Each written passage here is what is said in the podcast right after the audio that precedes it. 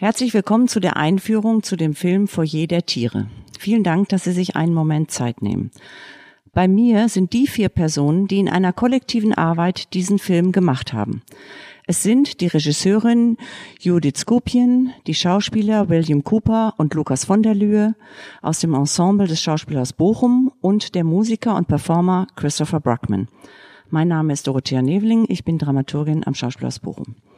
Hallo und willkommen auch an euch. Ich würde gerne damit beginnen, dass ihr unseren Hörerinnen, wenn möglich, in einem Wort, in einem Begriff jeweils ein, den Film beschreibt. Ein Begriff, der euch dazu einfällt. Ich weiß, das ist schwer und das ist sehr verkürzt, aber als Idee hat es mich interessiert. Ricochet. Okay, und jetzt Einmal einzeln. Chris.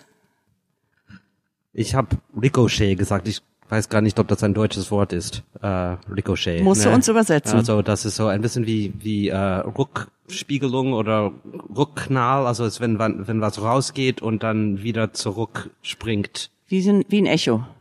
Ja, aber dann nicht unbedingt äh, so gleich wie ein Echo. Es kann äh, verwandelt Verändert sein. Ja. Okay, Lukas? Ich habe noch kein Wort gesagt, ich muss noch kurz überlegen. Okay, dann William? Äh, ich habe äh, ich hab jetzt Liebe gesagt, aber ich glaube, ich meine vielleicht eher Freundschaft. Okay, ähm, Judith? Ich habe schrecklich gesagt.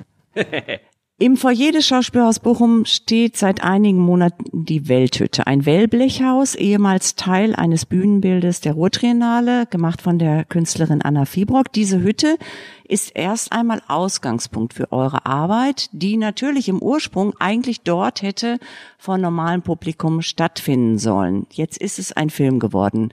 Die Frage ist, ähm, Ihr seid von der Welthütte aus gestartet ins Theater. Durch welche Räume? Wo seid ihr gewesen? Was könnt ihr über euren, über Räume-Setting sagen? Also zunächst haben wir begonnen mit der Welthütte und haben gesagt, wir arbeiten uns einfach an diesem Störfaktor Hütte im Foyer ab. Äh, weil das Foyer ja eigentlich ein wunderschöner Ort ist und diese Hütte blockiert diesen Ort. Ähm, dann haben wir viele Filme geguckt, surreal, surrealistische Filme. Und dann habt ihr das Theater untersucht. Räume. Ja, also wir haben erstmal versucht, Assoziationen zur Hütte zu finden und bis Lukas dann gesagt hat, ähm, eigentlich sollten wir vielleicht nicht unbedingt Assoziationen finden, sondern uns auch davon wegbewegen. Oder? Ja, ich habe mir überlegt, dass es vielleicht interessant wäre zu versuchen, äh, genau das Gegenteil zu probieren, zu versuchen. Das ist für mein Gefühl dann auch im Laufe der Arbeit wieder verloren gegangen, was aber auch total in Ordnung ist.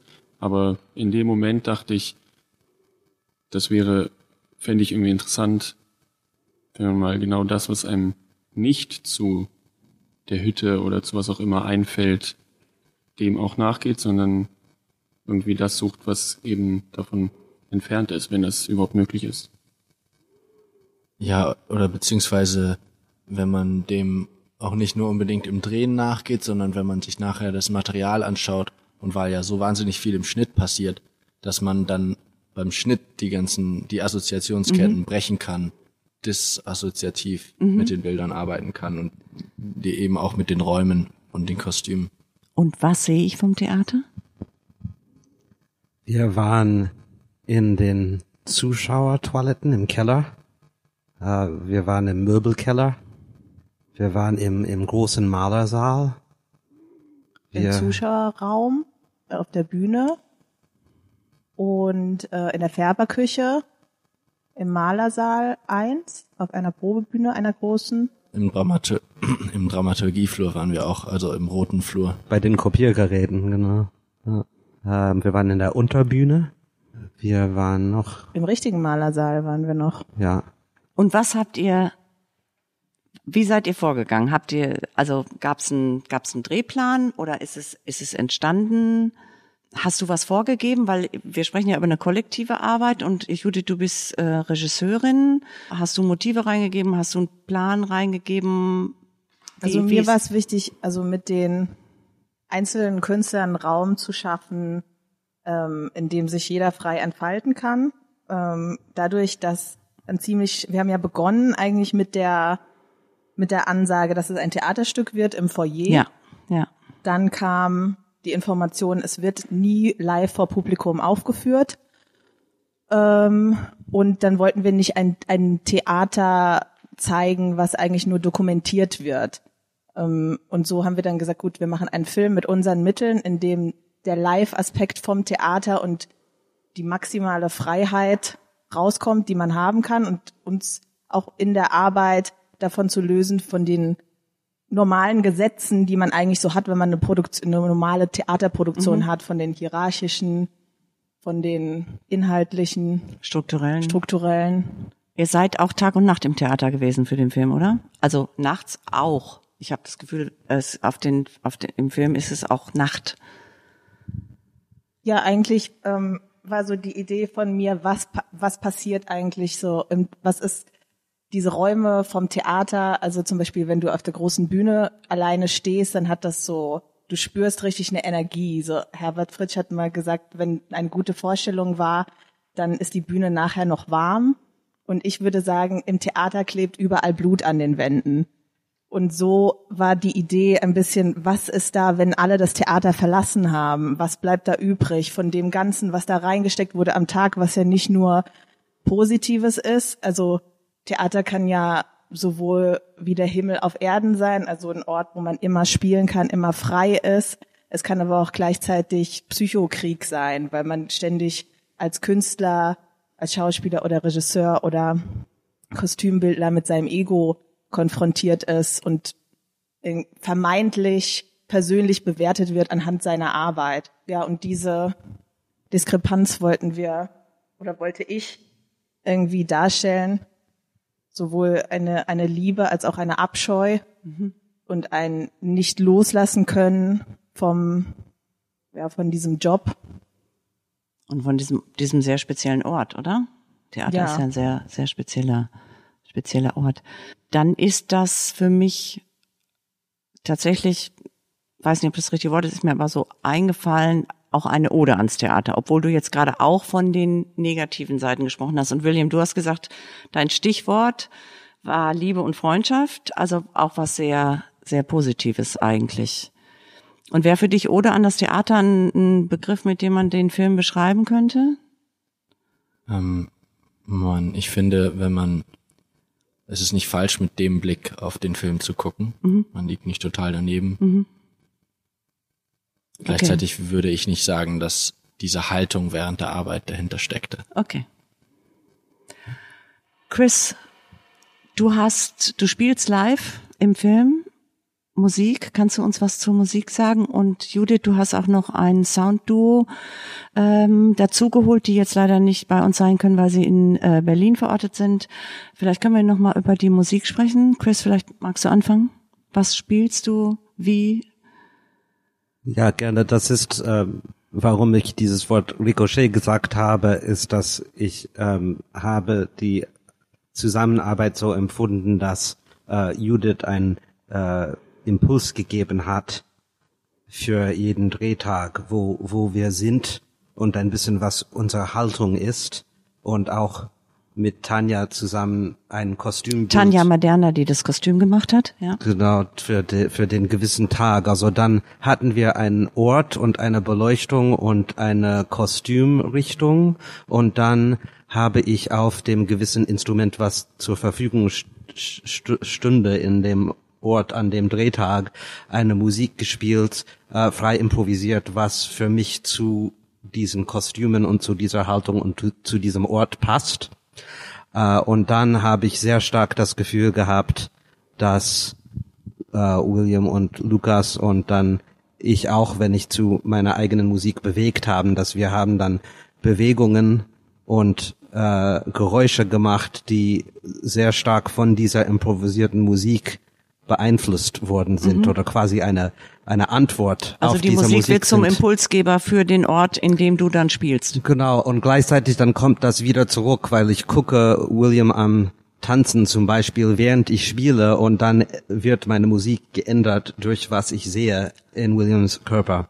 Äh, und dann, was für mich dann doppelt spannend ist, tatsächlich ist die Szenen, wo ähm, Judith in dem Schnitt dann meine Musik, die ich gespielt habe in der gewissen Szene, nicht benutzt, sondern das rausnimmt und dann äh, eine Musik von von Raphael nimmt, aber ich Und kann Thorsten trotzdem, Lang, ja bitte, Dem, und Thorsten Lang, dem äh, Improvisationsduo-Chef. Raphael Okay. Espinosa, Genau. ja und ähm, und dann, aber ich konnte dann trotzdem in diesen Szenen meine ursprüngliche Musik für die Szene sehen, in was wir dann physisch gemacht haben. Ja, ich, also für mich ist das so ein ganz spannender Prozess im Theater, wie sich Live-Musik und Körper gegenseitig beeinflussen. Ich habe mit Raphael Espinosa davor schon zweimal gearbeitet, auch hier am Schauspielhaus beim Traumfresserchen, bei einer Videoinstallation und auch bei einem Stück Die kleine Meerjungfrau. Und da ging es uns immer darum, ähm, ja, wie kann die Musik den Körper des Schauspielers oder den Schauspieler beeinflussen und zurück. Und dadurch, dass die jetzt in Berlin sind, kam das natürlich dann erst hinterher dazu. Aber die haben eben auch ihre eigenen Impulse reingebracht, dadurch, dass die auch sehr frei denken, sich nicht an Regeln halten oder diesen Geist auch von dem, was wir begonnen haben, eigentlich weitergeführt haben mit Abstand. Und da, also ich finde, die haben sehr schön eigentlich die Live-Musik von Chris, die wir ja eigentlich nur mit dem Handy aufgezeichnet haben, verbunden in ein, ja, in eine Klangcollage von Atmosphäre bis Noise mit sowohl akustischen Instrumenten als auch elektronischen Gerätschaften, die bauen auch selber ihre Geräte. Ja, und es ist auf jeden Fall sehr emotional, die Musik, was, finde ich, dem Film nochmal sehr, ja, eine weitere Ebene verschafft. Würde ich total zustimmen und ähm, und das das muss ich auch dazu sagen, dass dass die Musik, was äh, Thorsten und Raphael gemacht haben, äh, ist dann auch äh, in großen Teilen dann passend an, was ich dann ursprünglich gespielt hatte in der Szene, also wo man das Klavier nicht mehr hört ist, was ich gespielt habe, musikalisch immer noch da. Und ähm, natürlich habe ich nicht alles improvisiert, äh, weil es gibt auch diese äh, äh, diese, diesen Ausschnitt von von einem Schubert-Lied Ja. äh, aus der Winterreise. Äh, das Lied heißt Das Wirtshaus und ist da gegen Ende von diesem Liedzyklus äh, die Winterreise. Und dann gibt es eine Stelle, wo ich äh, ganz schlecht äh, aus einer Bach-Kantate vorsinge. Ähm, Ein und- ganz schön. Dankeschön. Wo du gerade diesen Satz erwähnst, könnten wir einmal über Text sprechen, Text im Film.